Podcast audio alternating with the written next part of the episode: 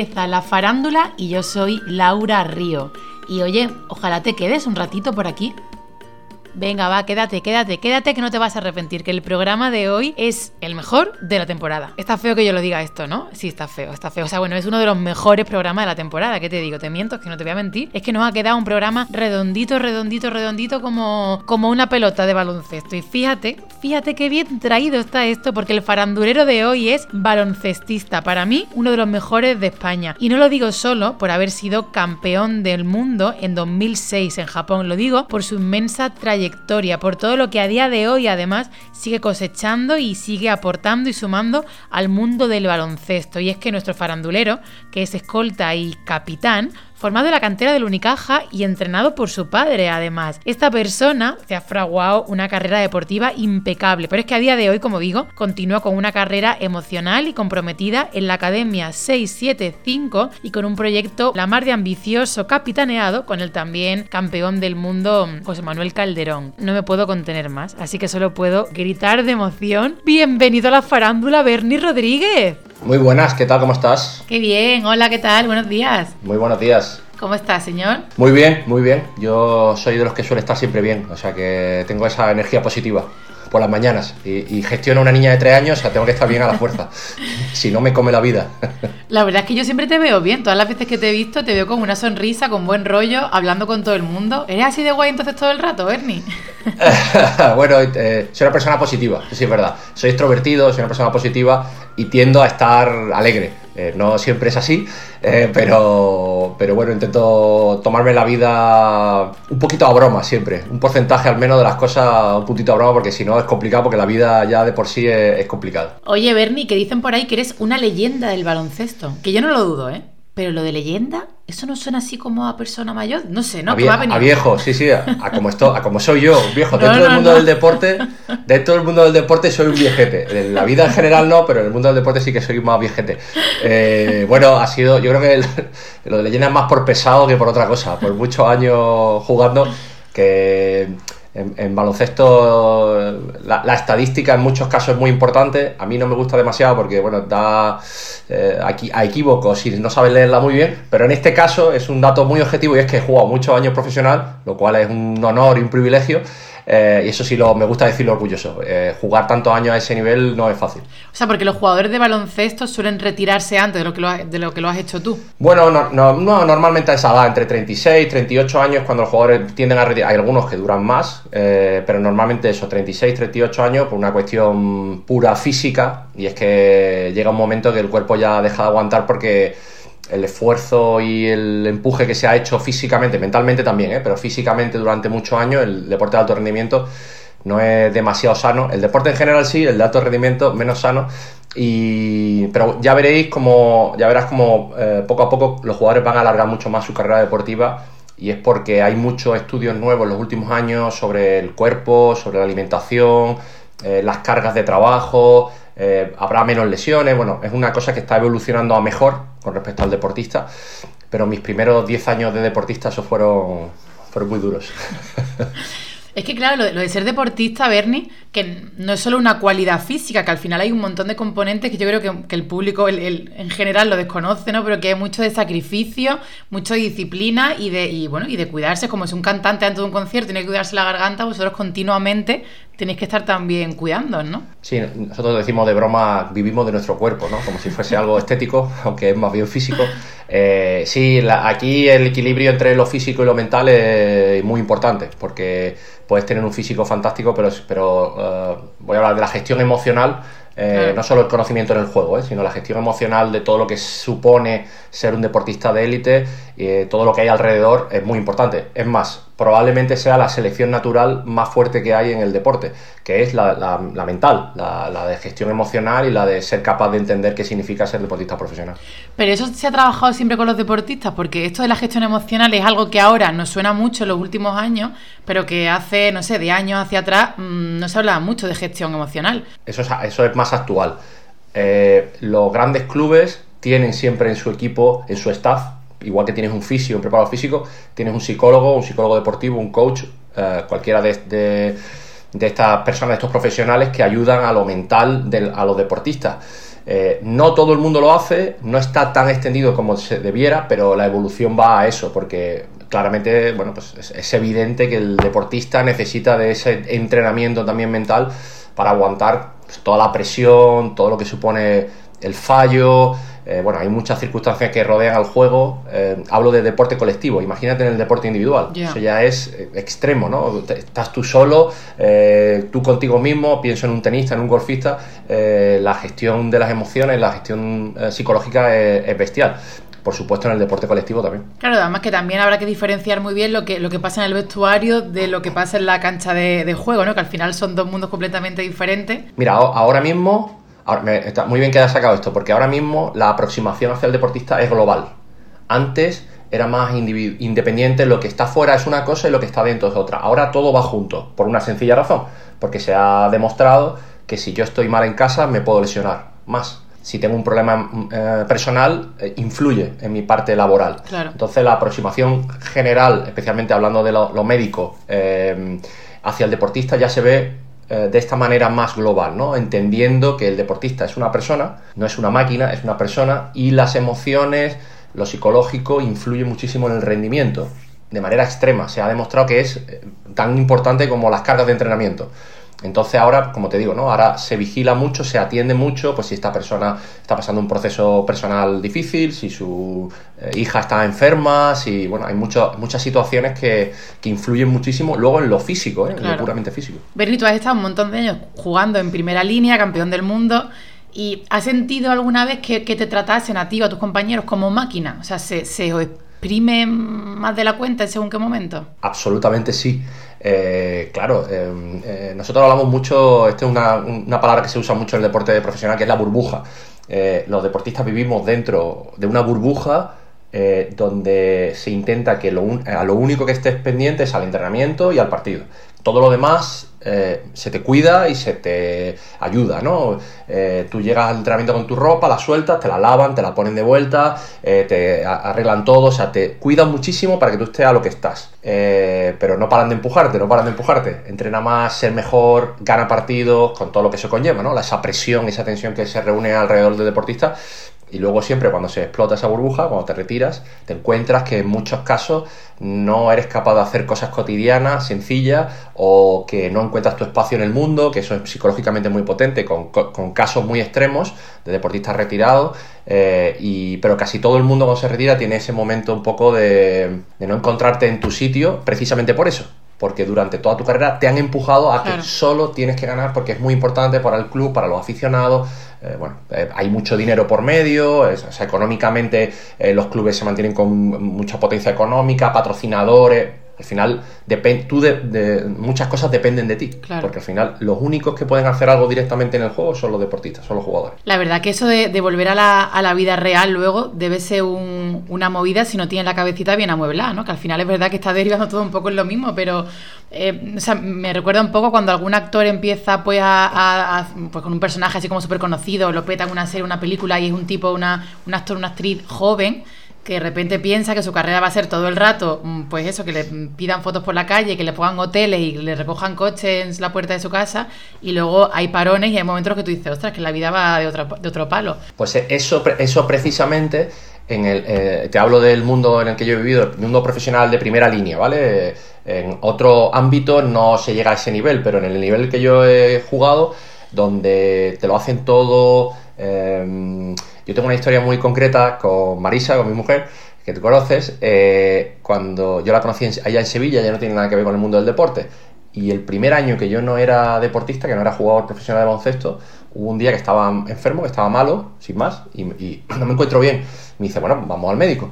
Y yo le dije, es que yo no, sé ir al médico. Como 36 años, ¿eh? ¿Cómo no vas a saber ir al médico? Digo, es que yo no he ido al médico nunca. Mi, mi médico de mi equipo ha venido a mi casa o me ha llevado de la mano a al médico correspondiente. Entonces, yo no había ido en el... Bueno, tú coges tu tarjeta sanitaria, yo tengo tarjeta sanitaria, yeah. Bernie, como todo, el, como todo el mundo, no tengo ni idea de lo que me estás hablando. Y yo soy un tío de Málaga que ha jugado muchos años en Málaga, rodeado de familia, eh, con los pies más o menos en el suelo, y, no, no, era capaz de, no sabía ir al médico. O ir a un aeropuerto y tener tú que levantar la cabeza y mirar dónde es la salida, porque normalmente tú vas con la mochila con la cabeza para abajo, te dan tu tarjeta de embarque, sigue a la gente. Este tipo de cosas son las que ocurren dentro de la bruja, que está bien, pero hay que empujar al deportista a que lea, a que abra la mente, que siga formándose porque luego llega la vida civil, llega el momento de salir a la calle y te encuentras que, eres, que no sabes hacer las cosas, que no tienes tu espacio tampoco en el mundo. Joder, qué fuerte, ¿eh? Y que, y qué bien que se ponga ahora también como la mirada en eso y se... Mira, la cosa tan sencilla como leer el periódico todos los días y saber qué pasa en el mundo, porque el mundo no es tu partido del domingo hay muchas cosas en el mundo, pasan muchas cosas y hay jugadores deportistas que solo están a lo que están, pero hay una razón, tiene una razón de ser. Y es que todo el mundo le está diciendo que solo te dediques a eso. Claro. Es una cuestión social. Eh, empujando, tienes que ganar, tienes que ser mejor, entrena más, las palmaditas, qué bien juega, eh, la presión que existe, tú estás centrado al domingo, no te das cuenta si hay una guerra en no sé dónde o si ha habido una inundación en no sé qué sitio, porque estás muy en tu burbuja. Entonces es un poco labor, entre comillas, de todos, al deportista profesional, eh, mm, decirle, oye, que hay más cosas en la vida. Eh, no es solo el, baloncesto en este caso. Claro, lo que pasa es que tú no has sentido como que, hay una línea muy fina entre, entre que el baloncesto sea tu profesión a que sea tu forma de vida. Yo no sé si realmente, o sea, el baloncesto, ¿qué papel ha, jugado y juega en tu vida? Es inevitable, cuando eres deportista profesional, ese, el deporte que haces es tu vida, porque estás dedicado a esa vida. Ejemplo muy sencillo, muy tonto. Eh, eh, si yo tengo una niña pequeña, no es mi caso porque yo tuve a Adriana cuando ya estaba retirado, pero si yo, tengo, yo estoy jugando y tengo una niña y se despierta por la noche, yo no me puedo despertar, es que yo entreno por la mañana, yo juego un partido, yo mi físico depende de que yo duerma bien. Entonces, familiarmente todo el mundo tiene que entender que estamos todos a que yo al día siguiente esté físicamente bien. Una, una cosa es una cosa puntual, pero de manera continuada yo no puedo, no puedo estar atendiendo eh, porque tengo que dormir, es todo.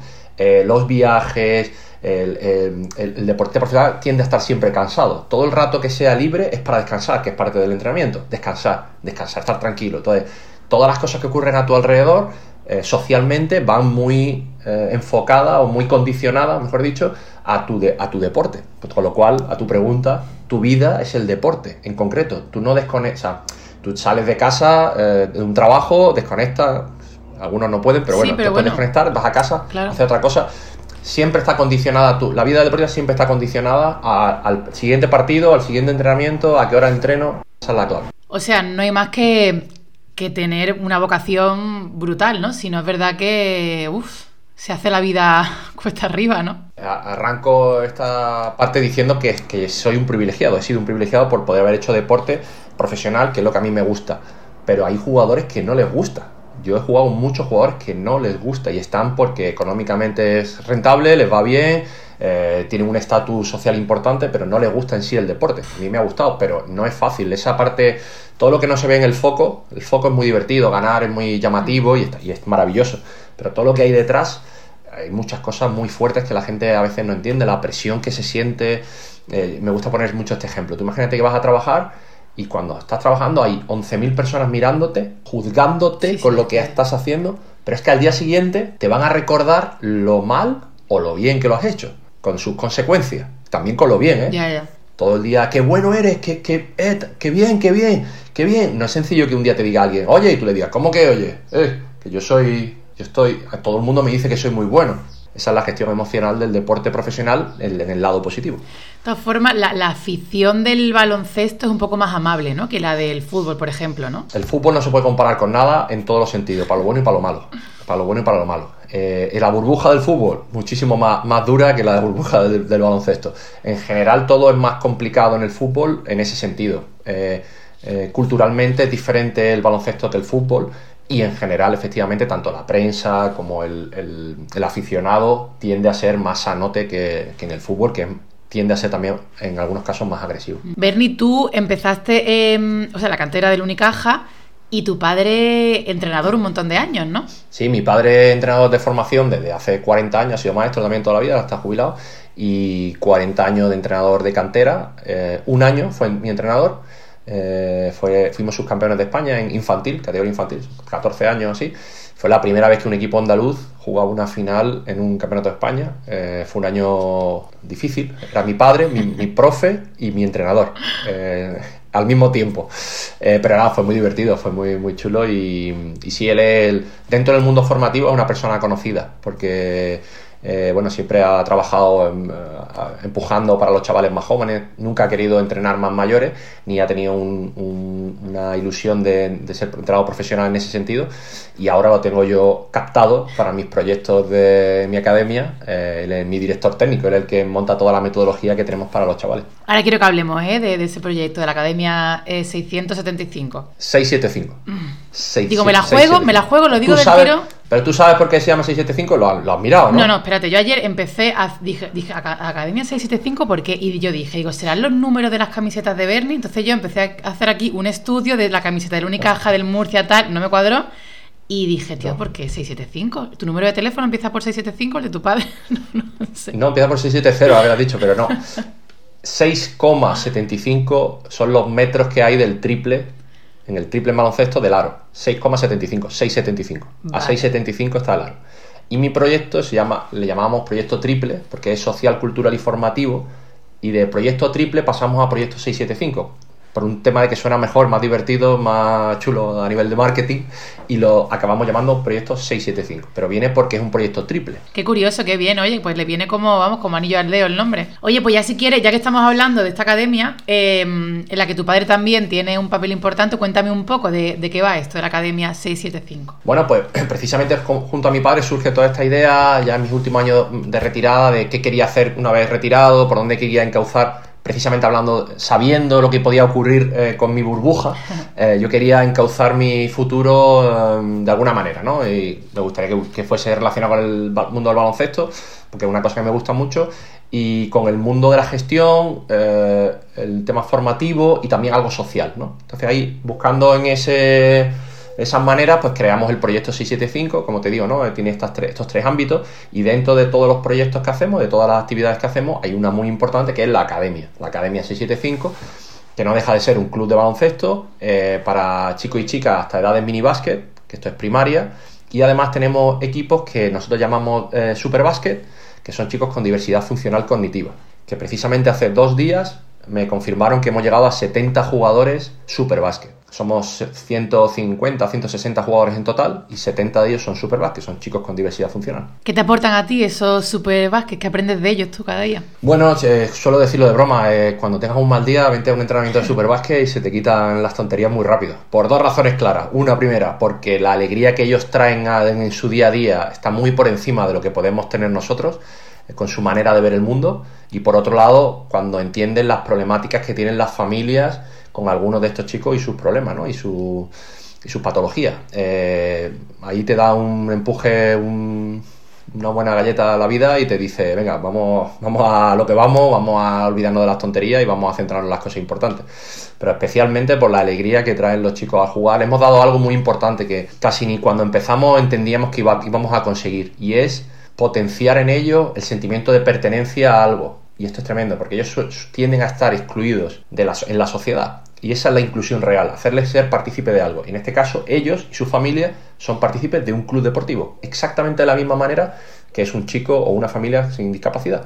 Igual, tienen las mismas cuotas, las mismas ropas, los mismos horarios, eh, y nosotros agrupamos a los chicos y a las chicas dependiendo de sus capacidades, edades, exactamente igual que hacemos en otros casos. Te pongo un ejemplo. Nosotros tenemos dos chicos con autismo, tienen Asperger, que entrenan con los chicos sin discapacidad en las categorías mini, porque tienen la capacidad de estar con ellos, no se frustran, están en el nivel y los mantenemos, mientras eh, no se frustren, mientras sea bueno para ellos, están en esos grupos. Es decir, que intentamos, esa es nuestra manera de hacer la integración. Eh, no poniendo a un chico en un grupo donde su luego a la larga se vaya a sentir frustrado. No, no, la integración es estar dentro de un ámbito eh, exactamente de la misma manera que hay otra persona. Es que es genial eso, ¿no? Que o sea, mostráis el baloncesto como, como un lugar común de aprendizaje y de diversión igual para todos. Efectivamente, además, em, cada grupo tiene una manera de entrenar, dependiendo, como te digo, ¿no? de las necesidades o de las capacidades, pero el, hilo conductor siempre es el baloncesto. Siempre hay una pelota a la mano, siempre estamos en el campo de baloncesto, hay conos, hay escaleras, hay canastas. Eh, ese es el. Y nosotros queremos que los chicos aprendan a jugar baloncesto sea la excusa, ¿no? Para que hagan deporte, para que estén en un entorno común, haya una diversión entre iguales. Bernie, dices que estás retirado del deporte profesional, pero no paras, porque además de la Academia 675, eh, yo me he hecho otro proyecto, igual tienes muchísimos más, pero de Embassy es otro de, tus grandes proyectos, que creo que también te robará mucho tiempo mucha, mucha energía. Cuéntame un poco. Sí, sí, este también es interesante. Bueno, nosotros gestionamos una instalación en Fuengirola eh, de nivel profesional, con unas características muy especiales para el deporte profesional, y lo que nos dedicamos es a traer equipos, jugadores, a hacer em, pre y post temporadas eh, en, este, en este nivel. ¿no? Todo esto acompañado con lo que significa el verano en Málaga, un aeropuerto internacional como tenemos, todo el ocio y la cultura que hay alrededor nuestra, no solo en Málaga, sino en toda Andalucía. Bueno, pues, eh, somos un centro de, turismo deportivo eh, bastante importante ya a nivel mundial. Yo tuve la suerte hace una semana de estar ahí en The Embassy em, para hacer un team building y la verdad que, vamos, que solo puedo darte las gracias por ese chute de, mm, motivación, de, alegría, de, sentimiento de pertenencia, que, ahora, ahora te, quiero preguntar sobre eso. Pero mi, pregunta es, esta, esta cosa de, del baloncesto y, el mundo de la empresa, ¿no? Que, vayan de la mano a veces, ¿esto cómo surge? ¿Tú siempre has tenido claro esa conexión o ha sido algo que... ¿Cómo llegaste a esa conclusión? Bueno, nosotros dentro de The Embassy, dentro del proyecto de Embassy, tenemos diferentes líneas de actuación la que te acabo de contar, que es la de baloncestística, que es más, más o menos clara, vamos a decirlo así, eh, y luego hay varias líneas diferentes que estamos abriendo. Eh, esta en concreto, que es la de los team building para empresas, eh, yo siempre he visto que las empresas les ha llamado la atención las cualidades que tiene un deportista. Evidentemente no hablo de meter canasta, hablo de, bueno, pues ser capaz de hacer equipo, la comunicación, todas esas cualidades, todas esas virtudes o valores que da el deporte eh, de manera intrínseca, ¿no? que las lleva eh, por sí. Eh, entonces, siempre que me han llamado a dar alguna charla, incluso cuando estaba en activo, he notado que ahí había un feeling, algo, ahí había algo, ¿no? entonces, bueno, investigando, leyendo, con mi equipo decidimos poder dar esa oportunidad a las empresas de aplicar algunas de las cosas que hacemos nosotros en el día a día que, se, que mm, fomentan esos valores dentro de, también del baloncesto. Eh, normalmente yo siempre pongo el mismo ejemplo, lo comenté aquel día, eh, sobre todo en pretemporada, cuando llegan tantos jugadores nuevos, hoy en día la rotación es tan grande que llegan muchos jugadores nuevos muchos ratos, eh, muchos años. Y nosotros en el más corto tiempo posible tenemos que hacer un equipo. Entonces tenemos que hacer, se hacen muchos ejercicios, muchas um, actividades que fomentan el hacer equipo. ¿Vale? Normalmente tienen un perfil lúdico, nosotros con las empresas lo multiplicamos por 10, la parte lúdica, reducimos eh, ligeramente la parte técnica para simplemente, como vehículo conductor del baloncesto, llegar a esos objetivos. Como te digo, ¿no? Eh, comunicación, trabajo en equipo, gestionar la frustración, liderazgo, eh, aceptar el liderazgo por parte de otro. Bueno, hay muchos factores que son muy divertidos porque lo hacemos en un perfil lúdico y yo creo que bueno, se sacan algunas conclusiones. Se sacan muchas conclusiones, ¿eh?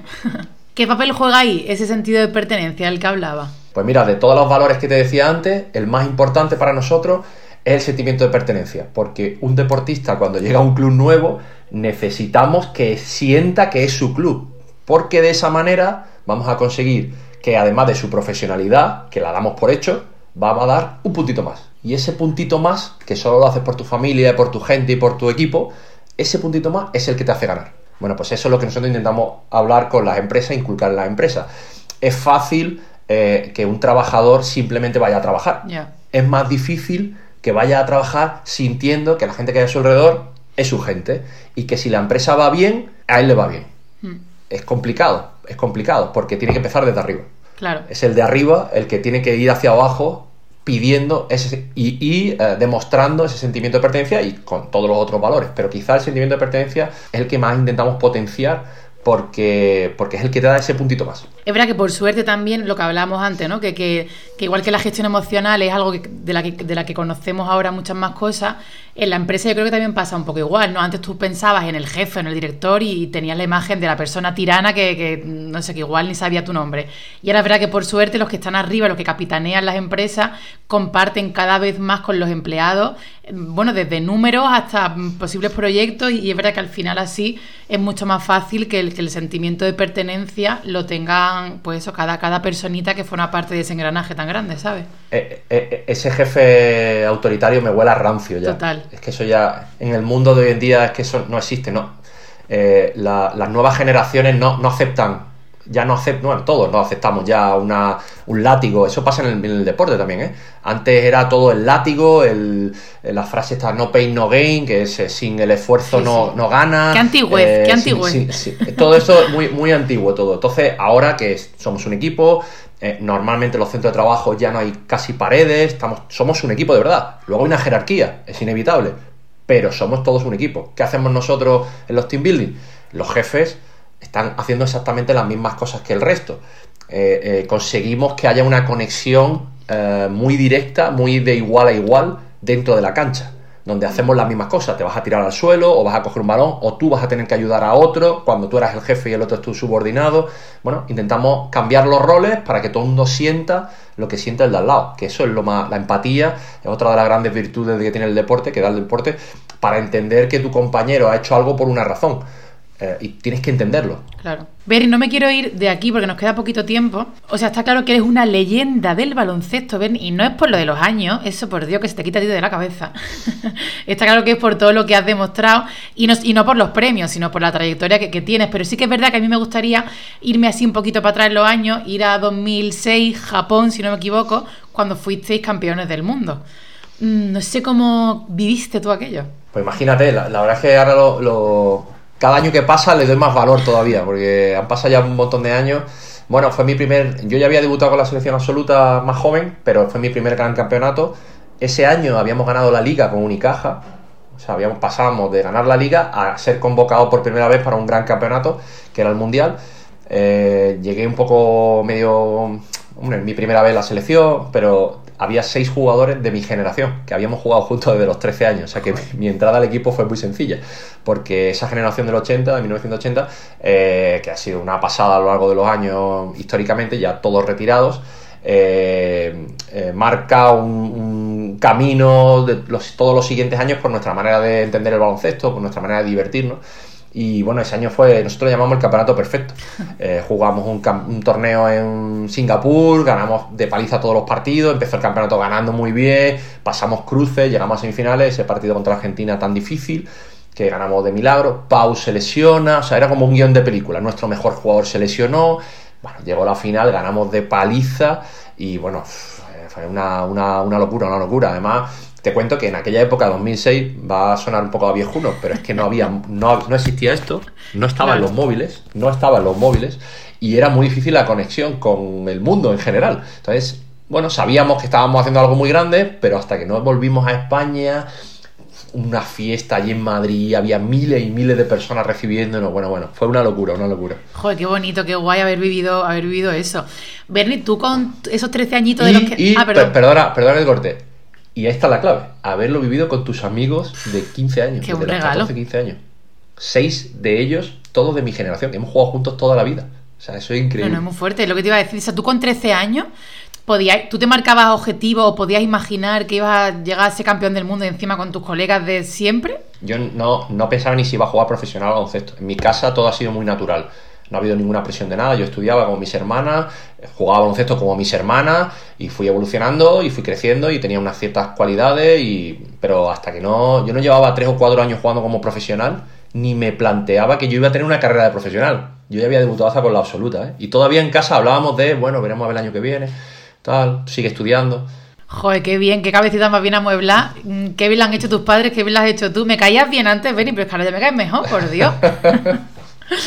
Que nada, no, nos quedamos sin tiempo. Yo solo puedo darte las gracias por haber sido tan generoso y por haber compartido este ratito con todos los oyentes de Canal Málaga y conmigo. Faltaría más. En, mi carrera deportiva siempre he tenido eh, un acompañamiento maravilloso de la prensa, de que es que el mundo del profesional no, no es viable sin la prensa, precisamente, porque lo que yo hago luego lo tiene que contar alguien. Eh, y si alguien no lo cuenta y lo cuenta bien, no sigue el círculo. Mm. Patrocinio, eh, clubes montados, eh, aficionados. Si alguien no lo cuenta, es imposible. Por eso la prensa para mí siempre ha sido importante. Siempre, bueno, la verdad me han tratado muy bien. He intentado hacer lo mismo. He intentado ser amable siempre porque a veces no es, no es fácil, cuando, sobre todo cuando pierden, hablar con, con, prensa. Pero, pero bueno, creo que en Málaga precisamente hay mucho enfoque al deporte en general, y en concreto al baloncesto. Y también es de ser un privilegiado pues muchísimas gracias, Bernie. Pues nada, te mando un beso muy grande y qué buen viaje, que sé que, os marcháis ahora. Nos vamos en breve. Pues nada, que tengáis buen viaje, que disfrutéis y nos vemos a la vuelta. Muchas gracias. Un beso muy grande. Bueno, bueno, bueno, bueno, la que he liado pollito, la que he liado pollito, que me acaba de llamar Pablo Puyol, Bibilín, Salva Reina, El Koala, Juan Muñoz, Arancha López, Jacob Torre y todos me dicen que cómo es eso de que este es el mejor programa de la temporada, que sus programas también estaban perfectos y muy redonditos. Y razón no les quito, tienen razón, yo me he expresado mal, o sea, no, no digo yo que este sea el mejor, porque es verdad que cada uno de esos paranduleros me han regalado unos programas maravillosos. Y si tú no me crees, no tienes más que entrar en la web de Canal Málaga